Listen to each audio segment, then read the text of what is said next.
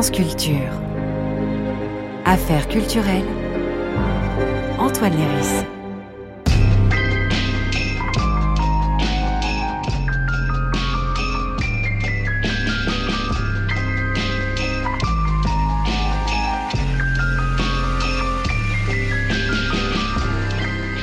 C'est un article de la revue Nature Communication, repris par Nathaniel Herzberg pour sa chronique dans le journal Le Monde, Pourquoi les oiseaux chantent tout le temps?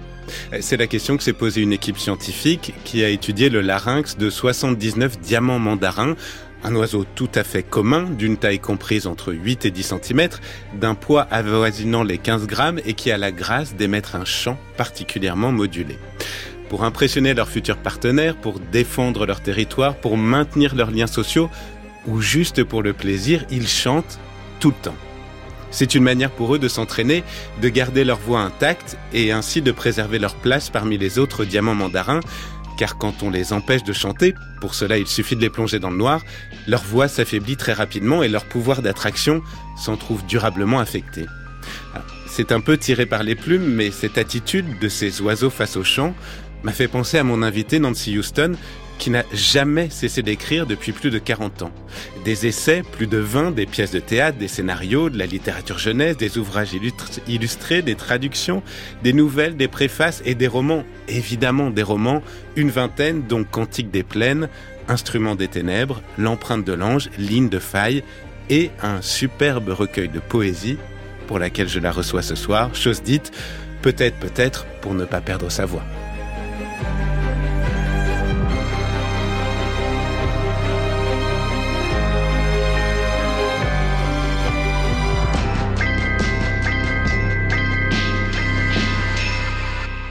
Bonsoir Nancy Houston.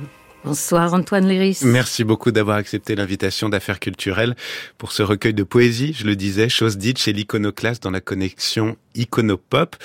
Est-ce que la, la vie vaut d'être vécue sans l'écriture?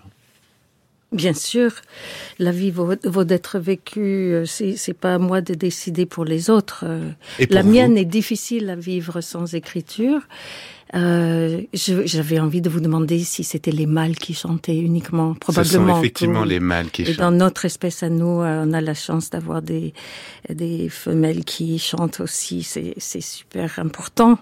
Et ça fait que depuis quelques petits siècles seulement que nous y venons de plus en plus nombreuses. Et euh, c'est drôle parce que je, je pense à Joyce Carol Oates qui a écrit, par exemple, deux ou trois fois autant de livres que moi. Et j'ai lu euh, une fois son, journal, une année qui a été publiée, et j'ai vu que, comme moi, elle se reproche tout le temps son inaction, son, sa paresse, sa, sa nullité, son, sa fatigue, sa distraction. Elle trouve qu'elle fait pas assez. Donc c'est sûr qu'il y a une, une pulsion très forte euh, pour pour sortir quelque chose de nous, parce que même si ça a l'air d'être beaucoup pour vous, et merci de ne pas trop employer le mot de prolixité. Prolixe et prolifique, ça ressemble. On est prolifique, mais on n'aime pas le mot prolixe. Hmm. Est-ce que, comme le, le diamant mandarin, vous avez besoin de vous exercer tous les jours, de, de vous mettre à la table d'écriture tous les jours? Euh, non, je- il y a des jours que je passe avec euh, mes petits-enfants ou avec ma famille ou euh, des amis, mais la plupart du temps, j'ai un horaire de travail qui ressemble à peu près à, à celui des guichetières de banque ou de la poste. J'essaie de le rendre, de le dédramatiser 9h, complètement. 18h En tout cas, euh, je suis là à 9 heures, souvent avant, euh, vraiment, à ma table de travail. Mais ça ne veut pas dire que je suis en train d'écrire. Parfois, je suis en train de simplement bouquiner ou de prendre des notes ou de regarder des films euh, qui ont- sont en lien avec des recherches que je peux faire. Mais quand je suis à Paris, parce que je voyage aussi parfois pour, euh, très souvent pour pour euh, étoffer la matière de mes romans. Je suis complètement curieuse et omnivore et j'aime absorber d'autres cultures, d'autres pays, d'autres euh, individus de toutes sortes. Donc euh, ça fait partie aussi. Là, je suis à- à- en paix avec mon surmoi, qui est très très violent, comme vous avez compris. Mhm. Euh, si je suis en train de voyager pour une bonne raison comme ça. On, on- enfin, on- avec cette image du diamant mandarin, on a cette idée de, de ce chant qui perce dans la forêt. Et avec les livres, c'est un peu ça aussi. Je voulais vous demander euh, quelle était la fonction de la littérature dans un monde qui est extrêmement bruyant, une actualité en particulier qui est extrêmement bruyante. La réponse, c'est ce que je suis en train de dire. La littérature apporte un peu de silence. Hmm. Ça apporte euh, un sas Beaucoup de gens autour de moi, des amis euh, qui sont artistes ou écrivains ou écrivaines, euh, disent qu'ils sont déprimés et ne croient, ont beaucoup de mal maintenant à croire que leur travail sert à quelque chose. Et moi, je, je me cramponne il y a beaucoup de gens qui l'ont dit euh, de façon forte et je me cramponne à un certain nombre de citations. Je vais évoquer celle de James Baldwin, qui pour moi est un des très très grands écrivains du XXe siècle. Il disait, il faut maintenir constamment présente à l'esprit deux idées qui semblent contradictoires. La première, c'est qu'il y aura toujours de l'injustice et de l'oppression et des, des violences choquantes dans notre monde. La deuxième, c'est que ça vaudra toujours la peine de lutter contre ça.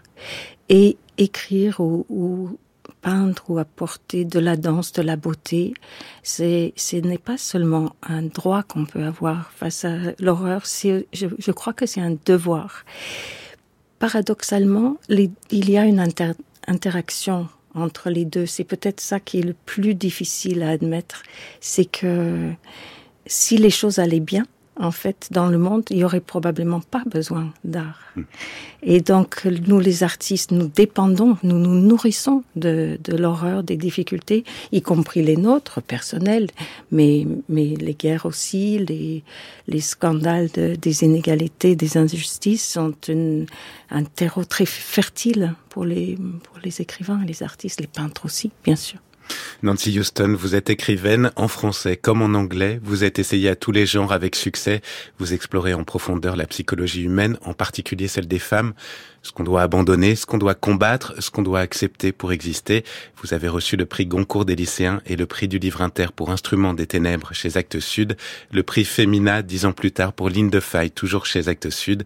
Vous êtes docteur honoris causa des universités de Montréal, Liège et Ottawa. C'est important la reconnaissance pour vous?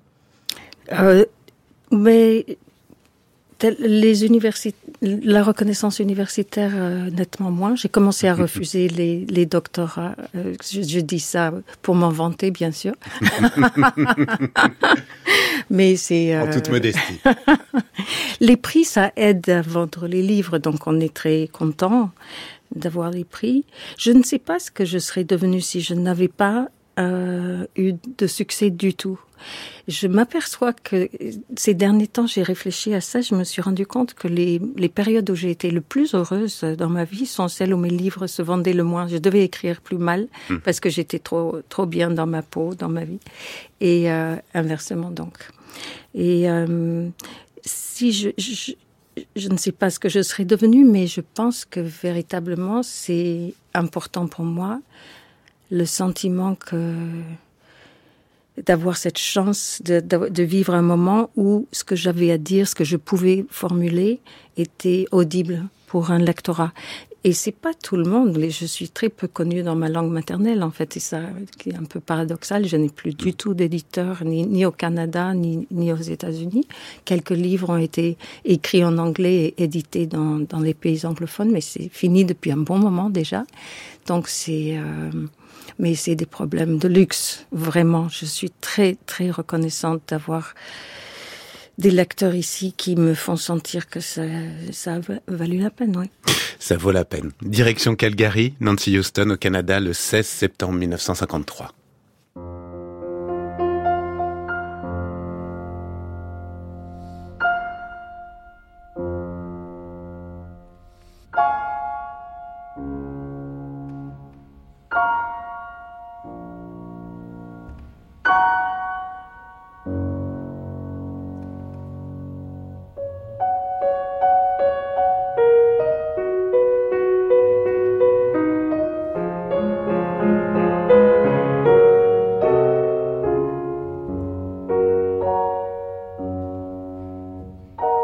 Nancy Houston, vous écrivez dans Cantique des plaines que l'Alberta est le pays du grand ciel. Alors je voulais savoir en fait ce que vous voyez depuis la, fenêtre de votre chambre d'enfant. Ah mais mon enfance c'est un bordel, excusez-moi mhm. l'expression. Euh, j'ai eu de très nombreuses chambres et je me souviens surtout de la givre qui, qui cachait la vue. Je me souviens aussi des voitures qui passaient et laissaient, je, je suivais la courbe de leur de leur phare qui traversait le mur de ma chambre quand j'avais des insomnies, quand j'étais petite, j'avais des, des, cauchemars, des nuits euh, difficiles. Quand ma mère est partie, après neuf ans de mariage, mes parents avaient déménagé 18 fois. Hmm. Euh, donc je n'ai pas connu tous ces déménagements parce que j'étais pas là les premières années. Mais c'est dire, et pas seulement dans la même, dans une ville, et ni seulement en Alberta, mais dans de nombreux autres endroits. C'est une enfance euh, euh, construite sur des sables mouvants. Hmm. Votre père est physicien, votre mère spécialiste des sciences politiques et vous l'avez dit absente, elle est partie alors que vous étiez très jeune, vous en avez beaucoup parlé, vous l'avez beaucoup raconté parce que c'est là, dans ce moment-là, que se joue une partie de toute votre littérature, de tout ce que vous allez écrire plus tard, de, de ce départ-là que vous considérez, départ de votre mère que vous considérez comme un acte féministe? Oui, c'est ça. Je crois qu'elle elle en a marre euh, d'entendre euh, cette histoire. Elle est mm. toujours avec nous et euh, je crois qu'elle a cessé de suivre de très près ce que je fais, mais je, je comprends que ça, a, ça a pu l'énerver parce que c'était comme si elle avait fait un geste très irresponsable et ce n'était pas un abandon euh, inconsidéré comme ça, subite. C'était très, très discuté, réfléchi. Elle a pris une décision extrêmement difficile, incroyablement courageuse, de se dire que nous serions mieux, les trois enfants de 8, 6 et 3 ans, avec une belle-mère qui était toute prête à, à prendre sa place et mon père qui avait quand même un salaire plus régulier à ce moment-là, qu'avec elle toute seule euh, euh, et, et qu'en plus, si elle nous prenait, elle devrait abandonner ses ambitions intellectuelles. Mmh, Donc effectivement, comme vous avez dit, c'était euh, une décision féministe et ça, ça m'a plongé définitivement dans cette sorte de ce paradoxe très fécond de savoir que quelque chose que j'approuve de tout mon cœur euh, intellectuellement et la même chose qui m'a fait euh, baver euh, psychologiquement, émotivement. Si votre mère a trop entendu cette histoire, peut-être que votre père, on, le connaît moins, vous en parlez moins. Dans l'arbre de l'oubli, alors il y a ces mots, alors il y a tellement de personnages dans ce livre, faut le dire, que je me souviens plus exactement à qui ils appartiennent, si ce n'est à vous évidemment, où vous dites tu mitrailles ton père de questions et il connaît toujours les réponses. Quand il rit à une de tes blagues, c'est comme si tu mordais dans une tranche de pain grillé recouverte de miel et de beurre fondu. C'est beau ça. C'est pas mal. Hein Vous avez totalement raison que ça c'est autobiographique. Bravo. Ça, c'est autobiographique. Oui, j'ai eu un, rapport intellectuel et verbal très intense avec mon père et mathématique aussi parce qu'il m'apprenait les maths euh, supérieures comme ça à mesure que je grandissais. J'étais une interlocutrice. Il était un petit peu comme Hubert Reeves. Il aurait voulu être un, personnage comme Hubert Reeves. Il était passionné par l'astrophysique, par la cosmologie. C'est lui qui m'a parlé quand j'avais 7-8 ans. Il m'a parlé de, des trous noirs. Il m'a parlé de la, du Big Bang. Euh, pourquoi est-ce que les étoiles tous s'éloignent de nous? C'était fascinant ces conversations. J'étais extrêmement fière et honorée d'être euh, considérée comme une interlocutrice par mon papa. Ensuite, euh, la, contraception n'était pas ce qu'elle est aujourd'hui. il a fait un peu trop d'enfants et il a, dû prendre plusieurs emplois à la fois pour subvenir aux besoins des six enfants. Euh, mais ça a été un père euh, magnifique et un grand-père aussi pour tous les petits-enfants. L'écriture était là très tôt en tout cas la lecture au départ. Je crois que vous apprenez très tôt avec votre frère à lire et vous vous comportez comme une accro, comme une addicte à la lecture.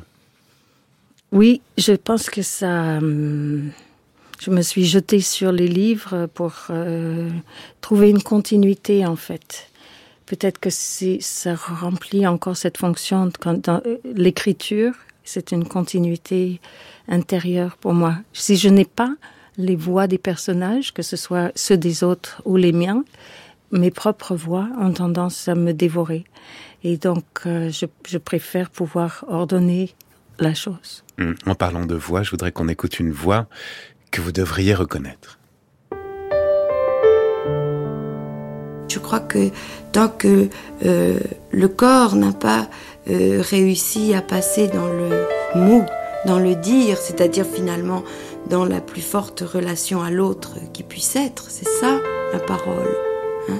il est incomplet, il est inaccompli. Je crois vraiment qu'il faut euh, parler. Euh, je dis pas qu'il faille faire euh, de toujours de la littérature, mais je veux dire que ce mouvement qui fait que le corps doit se dire, c'est quelque chose de d'essentiel. Si on n'arrive pas là, nos corps resteront muets, souffrants et inaccomplis.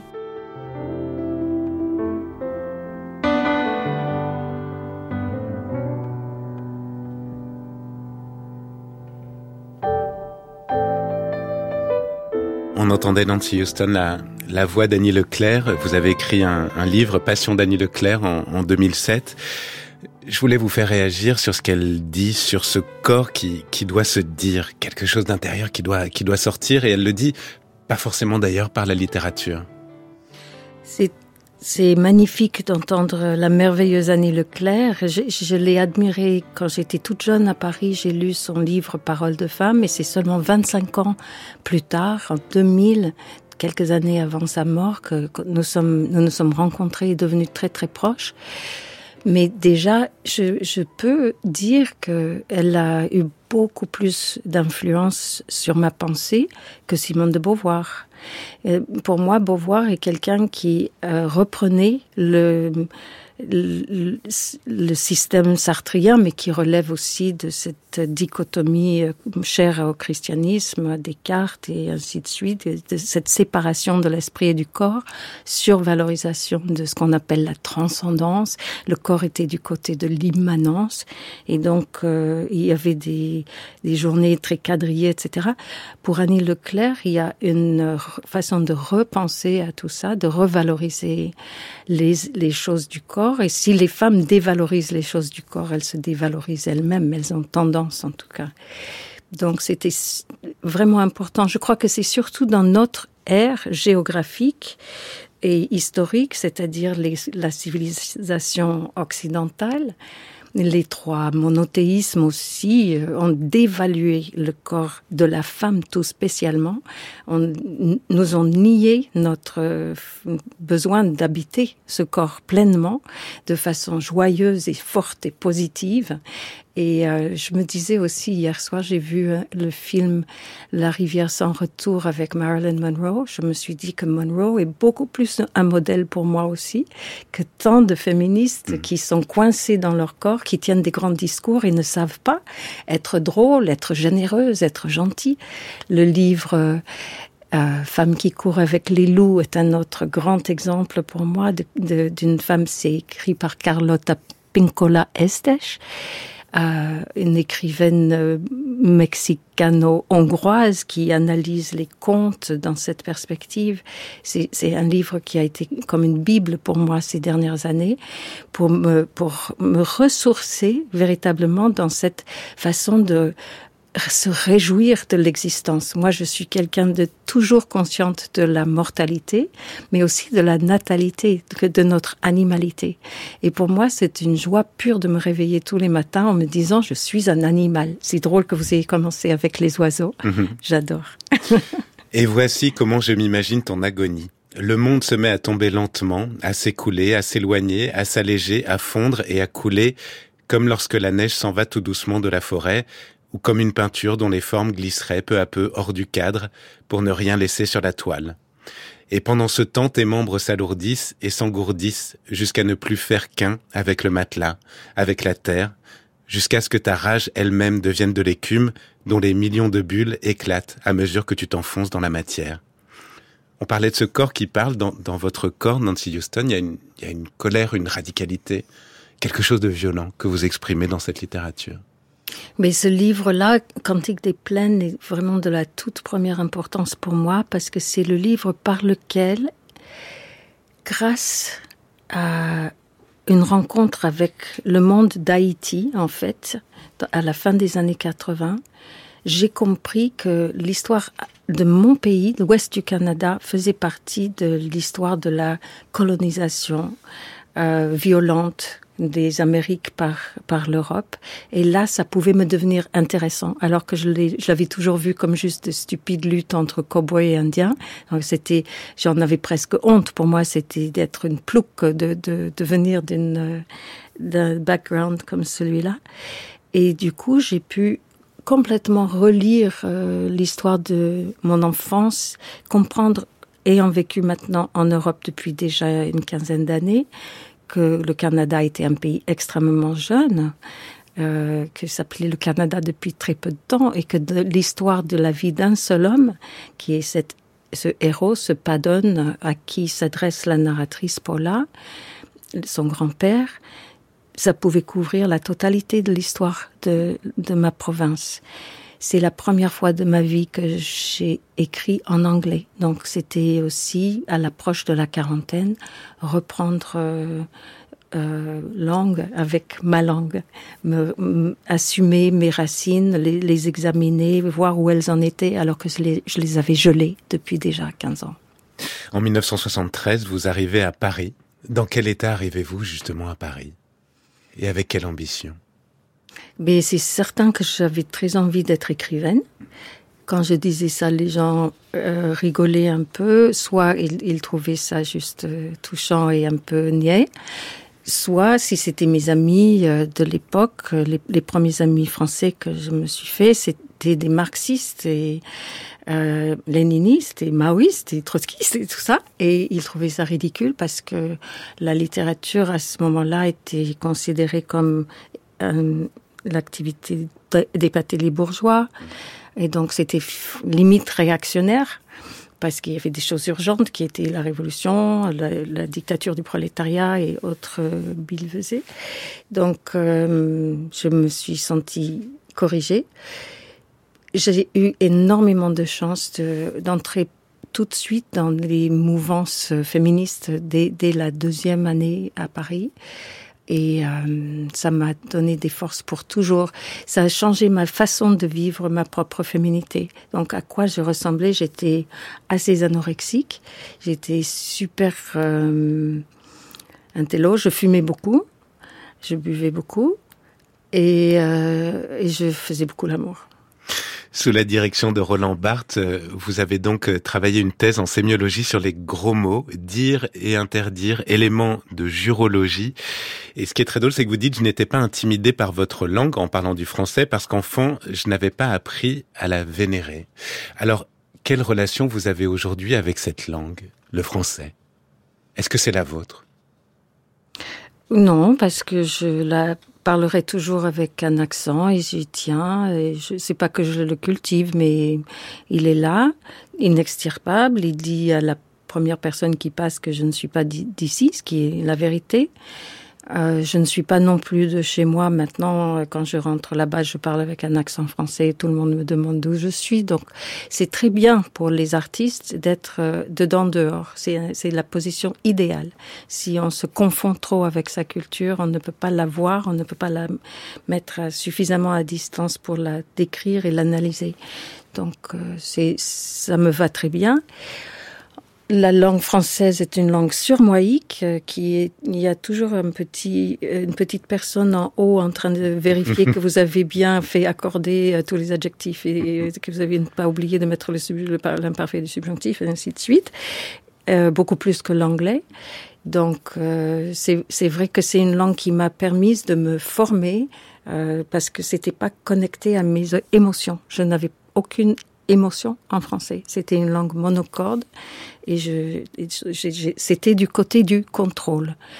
Le fait de passer, revenir à la langue anglaise m'a donné accès à ces émotions de l'enfance qui sont fondamentales en fait si on a envie de d'écrire des choses dignes, des, des romans en tout cas dignes de ce nom. Un extrait de choses dites château. On les échafaudait le jour nos beaux châteaux à la sueur de notre front et le cœur à l'ouvrage. Puis pendant la nuit, tu te faufilais hors du lit, fracassais subrepticement une vitre, puis revenais t'allonger près de moi, faisant semblant de dormir. Et moi, je m'éclipsais, prétextant une visite au cabinet, mais en revenant foutais le feu à quelques-uns de nos projets les plus chers. Le lendemain, on recommençait nos constructions, et la nuit suivante, on faisait de nouveaux ravages dans le noir. Si bien qu'en fin de compte, me laissant dégringoler jusqu'aux fondations de notre amour, j'ai allumé la mèche sur la bombe qu'on avait posée là. Ça peut aussi exploser à la figure des mots. Il y en a que vous regrettez De mes mots Oui. Oui, mais je ne vais pas vous dire lesquels. Alors vous pouvez peut-être me dire euh, pourquoi vous avez, parce que nous avons, nous vous avons demandé, comme à tous nos invités, de choisir une, une chanson ce soir. De me dire pourquoi vous, vous avez choisi celle que vous avez choisie et laquelle avez-vous choisi? Justement, c'est une chanson qui reprend le titre du livre que vous avez, du roman que vous avez cité. Cantique des plaines, c'est Plain Song en anglais en un seul mot. Et la chanson, est, je l'ai écrite à la demande de Chloé Sainte-Marie, une amie québécoise qui est métisse et euh, elle a fait un, double album, à la fois deux CD et un grand livre avec des textes et images sublimes qui s'appelle Maudit silence. Et c'est sur le silence qui frappe toutes les langues autres que l'anglais et que les langues coloniales, l'anglais, l'espagnol, le portugais, dans les deux Amériques. Donc c'est sur les langues autochtones, mais aussi sur les langues créoles euh, et ainsi de suite. Et euh, j'ai fait un roman, un roman. J'ai fait une chanson, Plain Song, Song of a Plain Man, parce que c'était ça le portrait de Paddon que je voulais faire, un homme ordinaire, plain man. Paddon, pas fait Paddon, pas fait. Tu es mort, mon père grand, mon grand-père natif des plaines de la dite province, dite Alberta, sans avoir fait ce que tu aurais tellement voulu faire.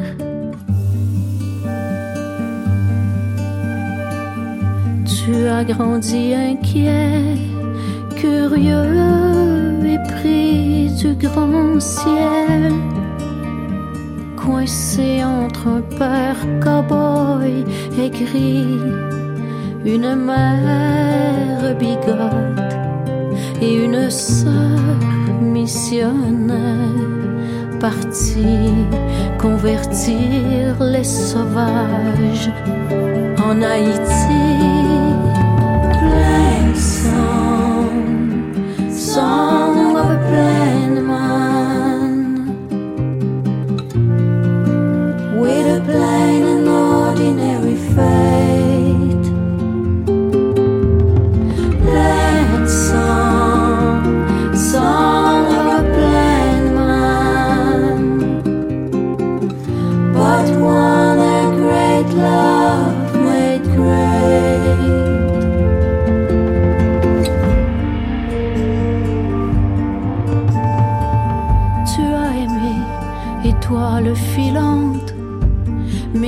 dans une réserve, petite fille d'une Sixica, par un commerçant violé. Renommée Miranda, par les bonnes sœurs de sa pension, devenue peintre de fière et puissante beauté. Étoile filante, t'aimait de toutes ses forces, elle t'aimait comme elle peignait dans les mois la plénitude de chaque instant. Dans la joie, oui, pauvre pardonne, dans la joie, oui,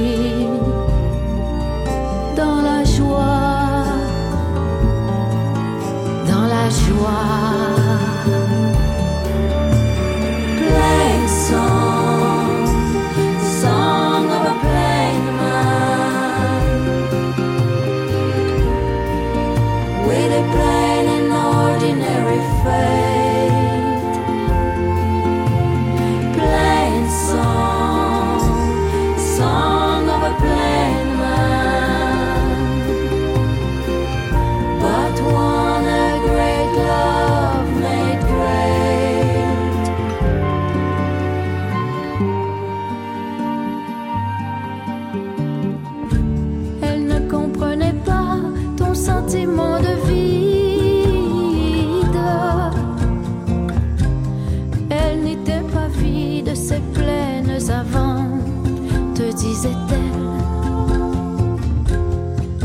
sans nuages, le ciel est plein.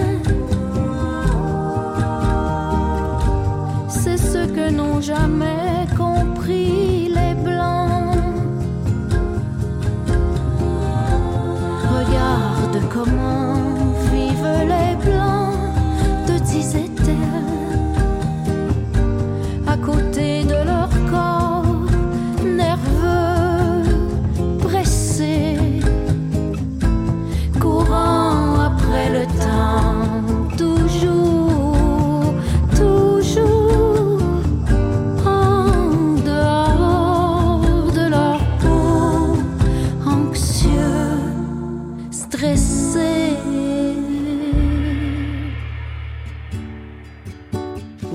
belong to each other.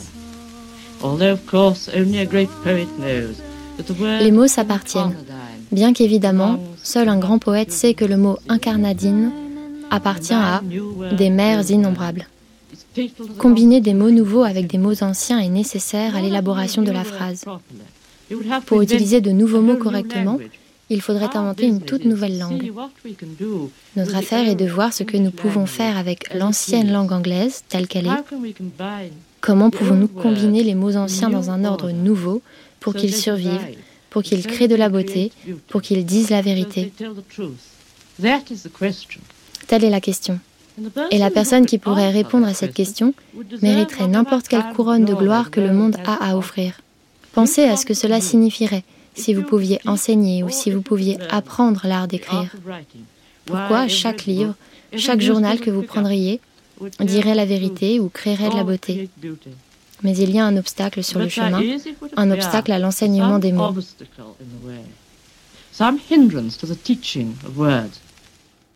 Nancy Houston, on écoutait la voix de Virginia Woolf et il y a un mot que je retiens de, de cette intervention, c'est le mot de vérité.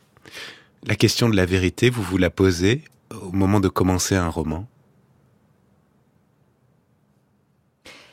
Non, je ne me pose aucune question abstraite en fait au moment de commencer le roman.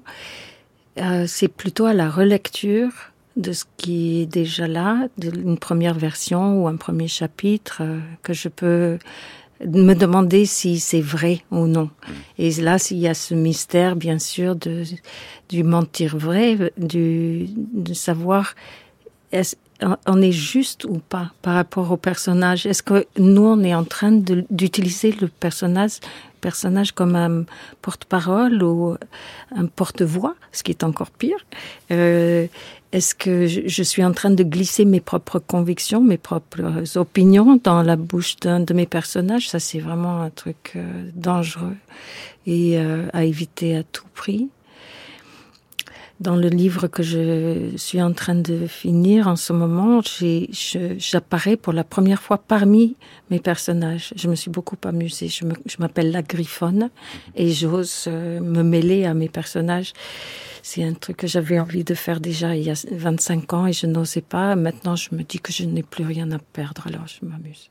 C'est quelque chose que vous avez mis très longtemps à, à accepter, de, de vous raconter vous-même. Votre premier récit, c'est Bad Girl? C'est il y a très peu de temps, finalement. Oui, je ne sais pas exactement pour quelle raison j'ai j'ai choisi euh, ces années-là pour en venir à ces classes de littérature, comme j'appelle mes deux livres d'autofiction. Euh, J'avais pourtant pas mal euh, déblatéré contre l'autofiction avant, mais et je, je n'aime pas. Ce n'est pas pour déballer mes salades, mais c'était pour essayer de comprendre ce qui m'avait obligé de devenir écrivain. Et dans le deuxième tome qui s'appelle Lèvres de pierre, je me compare à, à Paul Pot. Donc c'est aussi euh, c'est pas seulement raconter ma vie. Et même quand je raconte ma vie, je me traite comme un personnage. Je m'appelle Dorit dans le livre. Je, je m'adresse à Dorit euh, en fait dans ce livre Bad Girl. Elle est, elle est dans le ventre de sa mère et j'essaie de lui raconter les éléments de sa vie future qui vont l'obliger euh, d'être écrivaine. Peut-être euh, ai-je attendu la mort de mon père? Euh, pour écrire ça, je ne sais pas exactement. Est-ce que Chose dite, c'est aussi un, un récit, ce recueil de poèmes, disons un récit poétique? En tout cas, là, c'est des textes anciens, pour le coup. Ils, ils datent d'il y a 33 ans. Euh, et je suis très très heureuse de cette édition bilingue chez l'Iconopop, euh, aux éditions de l'Iconoclaste.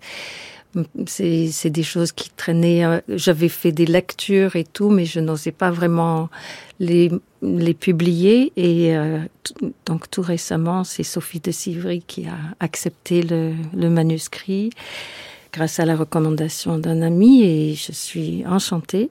En fait, je crois que je vais sans doute revenir de plus en plus à, à, la langue anglaise et à une certaine énergie américaine. Maintenant que je n'ai plus besoin de montrer que je maîtrise le français.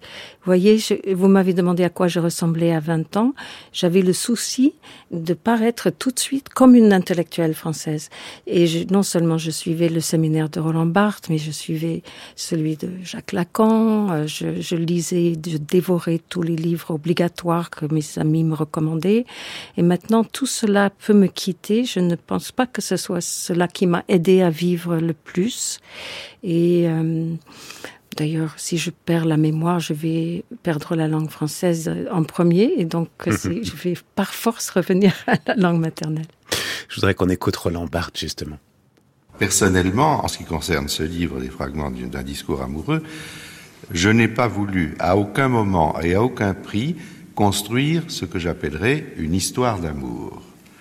Euh, parce que ce que j'ai voulu restituer ou simuler, car c'est un livre de simulation, c'est un livre qui, sim, qui simule un discours, j'ai voulu restituer ou simuler l'espèce de désordre de langage qui se passe, qui passe dans la tête d'un sujet amoureux. Et pour ne pas avoir à décider que j'emploie le, mot de sujet, si vous voulez, le sujet amoureux, euh, il ne peut pas donner le sens d'un destin à ce qu'il vit. Bien sûr, une fois que l'épisode amoureux est fini, il est très possible de le construire rétroactivement comme un destin. Mais quand on est dedans, euh, on est plongé dans une sorte de désordre profond de ces sortes de bouffées d'épisodes de langage qui vous passent dans la tête, et par là même, euh, le roman est une sorte de construction a posteriori qui falsifie cette sorte de désordre extrêmement vif, qui fait d'ailleurs que couramment, enfin, le sentiment populaire depuis très longtemps parle de l'amoureux comme d'un fou. Now at last I know what a fool I've been. Roland Barthes, auteur du fragment d'un discours amoureux, euh, évidemment Nancy Houston. Pourquoi est-ce qu'on écrit sur l'amour que lorsqu'il est terminé? On est trop occupé à, le faire, sinon. J'ai assisté à ce séminaire euh, religieusement, semaine après semaine, mais je me rappelle que lorsque Barthes est mort, j'ai pu écrire Cantique des plaines, c'est-à-dire je suis venue à la fiction véritablement pleinement grâce à cette disparition du surmoi théorique que Barthes représentait pour moi. Je voulais être bête. Il faut une certaine, Flannery O'Connor disait ça, il faut une certaine bêtise pour être romancier ou romancière. Il faut regarder les choses comme si c'était la première fois que quelqu'un voyait euh, une fleur ou un, un clavier d'ordinateur et s'en étonner. Et si on est trop, trop futé, on peut pas écrire. Il faut absolument que chaque menu parcelle de ton être soit prise dans mes bras, serrée contre mon cœur, réduite en cendres. Comment vous viennent les mots, Nancy Houston? Mais en l'occurrence, ce, recueil de poésie, euh, chose dite, est un, est APAC, c'est-à-dire un cas unique dans mon histoire. J'étais vraiment par terre à la fin de cette histoire d'amour et littéralement, j'avais l'impression que le sarcasme, le ton sarcastique de ces vers qui me venaient était comme un, une ligne de sauvetage. Je m'accrochais à ça et je, ça m'aidait à survivre jour après jour. Et c'est sûrement, j'exagère, je, je, je dramatise, mais c'était mon sentiment. Mmh. Chose dite chez l'iconoclaste de Nancy Houston. Je vous ai dit tout à l'heure en, en, débutant l'émission que je lirais probablement un de vos poèmes à la fin de l'émission et vous m'avez dit, mais si vous voulez, moi je peux le lire aussi en anglais et en français. Alors avec un immense plaisir, Nancy Houston, on vous écoute. Alors d'abord, je vais le lire en français, comme ça on, comprendra l'anglais après. Mhm. Tango. J'ai mis du rouge à lèvres sans sas sur mes blessures pour qu'elles baisent les tiennes. J'ai transformé mes nerfs en doigts pour qu'ils prennent les tiens par la main. J'ai fourré mes problèmes dans des talons aiguilles pour qu'ils dansent le tango avec les tiens, basculant en arrière à s'en fissurer les vertèbres. Ah, pour ça, notre pied, on peut dire qu'on l'a pris. Fun. I put jazzy lipstick on my wounds so they could kiss yours. I spliced my nerve endings into fingers so they could hold hands with yours. I slipped my problems into spike heels so they could dance the tango with yours, bending over backwards till their spinal columns snapped. Oh boy. Fun. Merci beaucoup, Nancy Houston. Merci à vous. Merci à vous, Antoine.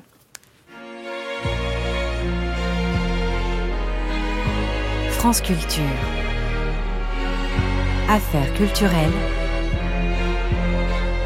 Antoine Léris. Et c'est l'heure du son du jour avec Tim Smith, ancien chanteur de l'excellent groupe de rock texan Midlake, qui a dévoilé un nouveau projet sobrement appelé Harp en duo avec sa compagne Cathy Zung. Il présente un album intitulé Albion. À rebours de ces groupes britanniques qui ont pris l'habitude comme Arctic Monkeys de lorgner du côté des grands espaces américains, Tim Smith et Cathy Zung regardent quant à eux du côté d'une Grande-Bretagne fantasmée, une Albion brumeuse et pluricentenaire qui doit autant à la la poésie de William Blake qu'à la dream pop de Cocteau Twins. Les effets de réverbération des guitares acoustiques et électriques, la voix maîtrisée de Tim Smith et les touches habiles de synthétiseurs confèrent à cet album une dimension romanesque, à tel point qu'on l'imaginerait facilement en bande-son des légendes arthuriennes ou même des hauts du hurlevent d'Emily Brontë. Nous vous proposons d'écouter le titre phare de cet album, I Am the Seed.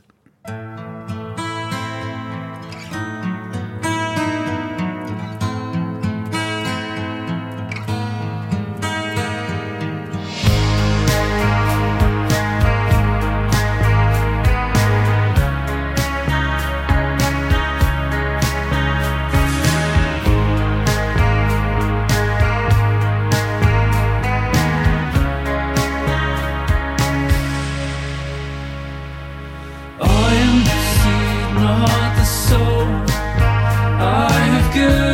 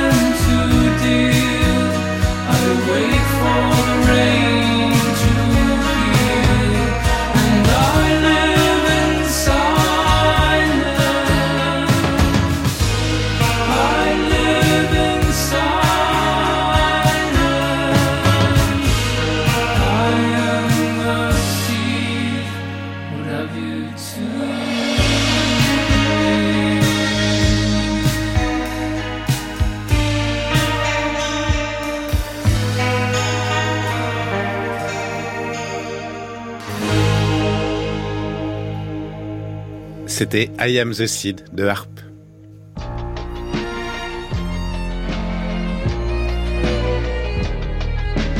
France Culture, le grand tour, le grand tour, grand tour. Marie Sorbier. Et on retrouve maintenant Marie Sorbier pour son grand tour. Bonsoir Marie, où êtes-vous ce soir? Bonsoir Antoine, je me trouve ce soir à la Cinémathèque française à Paris, car c'est ici que se déroule la projection du film mythique Napoléon d'Abel Gans. Alors cela fait 16 ans que la Cinémathèque s'est lancée dans la reconstruction et la restauration de ce film muet sorti en 1927.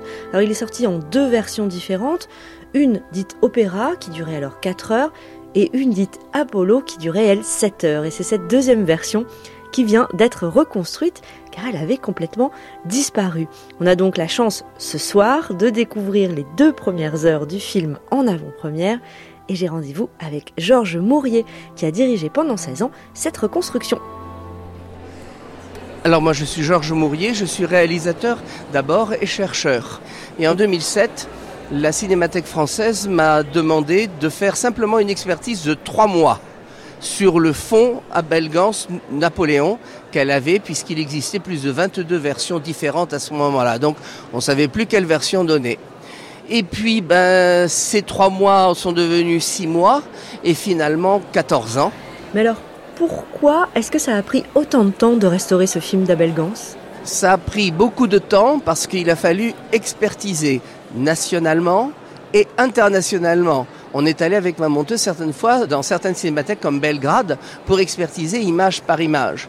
Et une image était comme une note sur une partition pour Gans. Donc chaque image était comme un point de couture. Certains plans ont été reconstitués avec trois, quatre sources différentes. J'ai le début d'un plan qui est dans les collections de la Cinémathèque. Les quatre images qui suivent, elles viennent de Belgrade. Les sept qui suivent, elles reviennent à la Cinémathèque. Les dix qui suivent, elles viennent de Copenhague. Et le, le reste vient de New York. Euh, comment voulez-vous raccorder tout ça sans avoir un film Frankenstein? Il faut donc du travail de haute couture pour, comme on dit, homogénéiser les textures afin que on rentre dans le film, dans la musique de lumière, sans voir constamment des cicatrices sur le géant que vous avez reconstitué. Ça, c'est la raison de la durée. Le coût, ensuite, c'est que, eh ben, il fallait avoir des techniciens de haute couture. Malheureusement, dans le cas du Napoléon, le négatif a disparu. Donc, il ne nous restait que des copies d'exploitation d'époque. Ou pire, des négatifs tirés de copies d'exploitation qui n'existent plus, c'est-à-dire ce que nous appelons des contre-types. C'est pour ça que nous avons navigué sur une multitude de sources, mais nous avons aussi navigué sur une multitude de différents supports. De même que Abel Gans en 1927 a demandé à ses artisans et ses techniciens d'inventer de nouveaux outils pour réaliser les images qu'il avait visualisées, nous, pour la restauration, nous avons été obligés de demander aux techniciens et aux ingénieurs recherche et développement d'éclairs d'inventer de nouveaux outils spécifiques au cas du Napoléon. Et c'est ce développement qui a pris énormément de temps parce qu'il fallait une qualité optimum ou non. Et donc, ce qui a été très long et en même temps coûteux, c'était l'exigence de respecter la matière du film et donc le rendu émotionnel, puisqu'il n'y a pas de secret. Alors, on entend la sonnerie comme au théâtre. Je crois que ça veut dire que la projection va commencer. Je me dirige vers la salle Henri Langlois. Il y a du beau monde en tout cas, puisque j'ai déjà aperçu au loin Claude Lelouch, Gaspard Noé, Costa Gavras, de nombreux critiques de cinéma, des historiens. On sent donc qu'on s'apprête à vivre un grand moment de cinéma. Bonjour chers amis, merci infiniment d'être là euh, pour voir donc les huit premières séquences, ça fait à peu près deux heures, du Napoléon vu par Abel Gans dans sa version Apollo. Et je pense, et je parle évidemment sous le contrôle de notre grand reconstructeur en chef Georges Maurier, que vous êtes les premiers depuis 1927 à voir le film, les deux premières heures de ce film, comme ça. Cette petite plaisanterie a coûté un peu plus de 4 millions. Pour un film français moyen, c'est très peu. Pour une reconstruction d'un film de 1927 de Cinémathèque, c'est énorme. Mais en tout cas, c'est l'un des films les plus importants du monde, ça tout le monde est d'accord. Et que sa reconstruction devienne la plus chère du monde, ça tout le monde est d'accord aussi, après tout, n'est que justice. Bonne projection.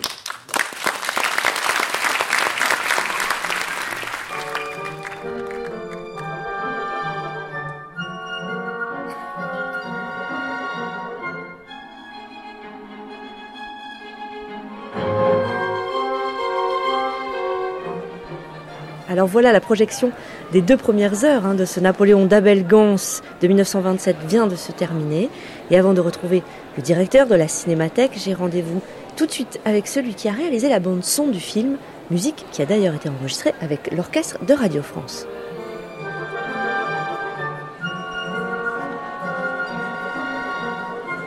Voilà, je m'appelle Simon Cloquet La Folie, je suis compositeur de musique de film, Comment avez-vous travaillé pour réaliser la musique du film? Eh bien, il y avait une contrainte de départ qui consistait à utiliser des œuvres préexistantes du répertoire symphonique. Mon but, c'était, à partir de musiques préexistantes, les réarranger de telle façon qu'elles soient comme une composition originale pour le film de Gans. C'est un voyage euh, euh, à travers 200 ans de musique symphonique. Euh, aussi, ce que j'ai voulu faire, c'est absolument pas un habillage ou un accompagnement. J'ai vraiment voulu donner une troisième dimension au film et que la partition ait l'air d'être faite pour le film. C'est pour ça que j'ai voulu utiliser le moins possible de musique connue et le plus possible de musique méconnue, voire complètement inconnue. Alors j'utilise des compositeurs tout à fait oubliés, surtout des compositeurs français, parce que c'est quand même un film qui parle de la France. Et donc j'utilise des œuvres de Benjamin Godard, de Fernand de la Tombelle, de Albéric Magnard, Gabriel Dupont, des, des compositeurs qu'on ne joue plus. Est-ce que le rôle de la musique dans un film muet est le même que celui dans un film parlant?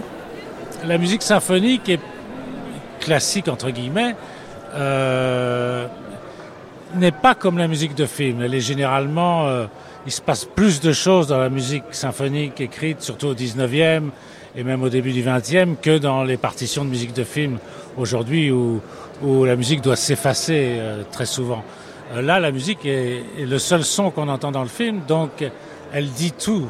C'est-à-dire qu'elle doit euh, remplacer les dialogues, elle doit remplacer le son direct, elle doit remplacer les canonnades dans les scènes de bataille.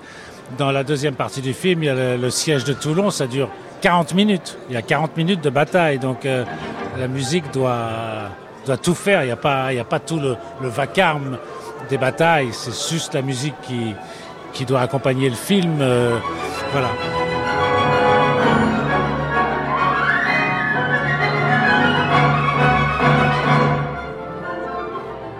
Bonjour, je m'appelle Frédéric Bonneau et je suis le directeur général de la Cinémathèque française. Ce qui est intéressant avec Napoléon, c'est qu'on on redécouvre un film de 1927, mais on peut pas dire qu'il est daté ou vieilli, puisque c'est un film qui avait des dizaines et des dizaines d'années d'avance sur son temps. Il faut bien comprendre qu'en fait, le cinéma muet laissait une liberté de mouvement au cinéaste qui était beaucoup plus grande de ce que va être le cinéma sonore.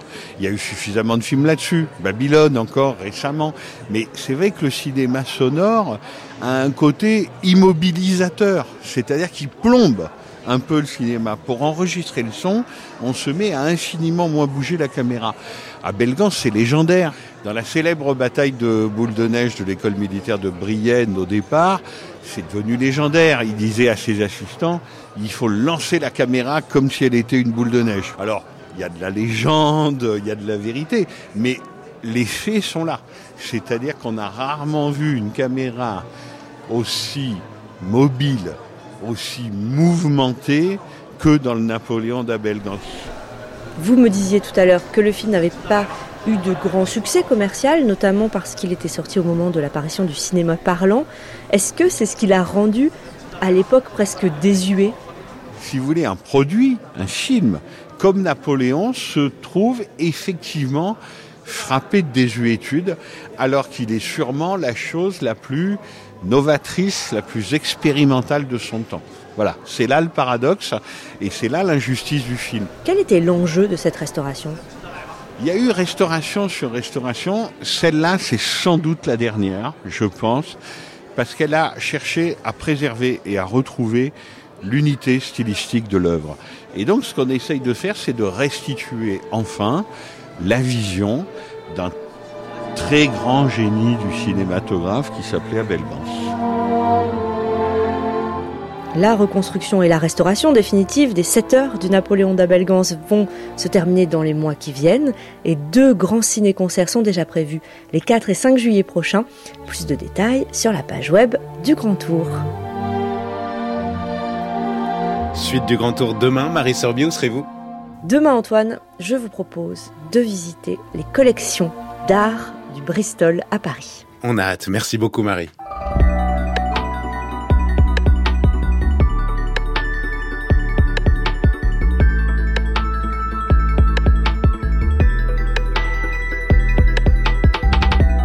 Cette émission, comme toutes celles de la chaîne, est à écouter et podcaster sur le site de France Culture et l'application Radio France. Une émission préparée avec Boris Pinault, Anouk Minaudier, Jules Barbier, Marceau Vassy et Bérénice Oursouris-Garaille, avec Marie-Claire Oumabadi à la technique et Alexandre Fougeron à la réalisation.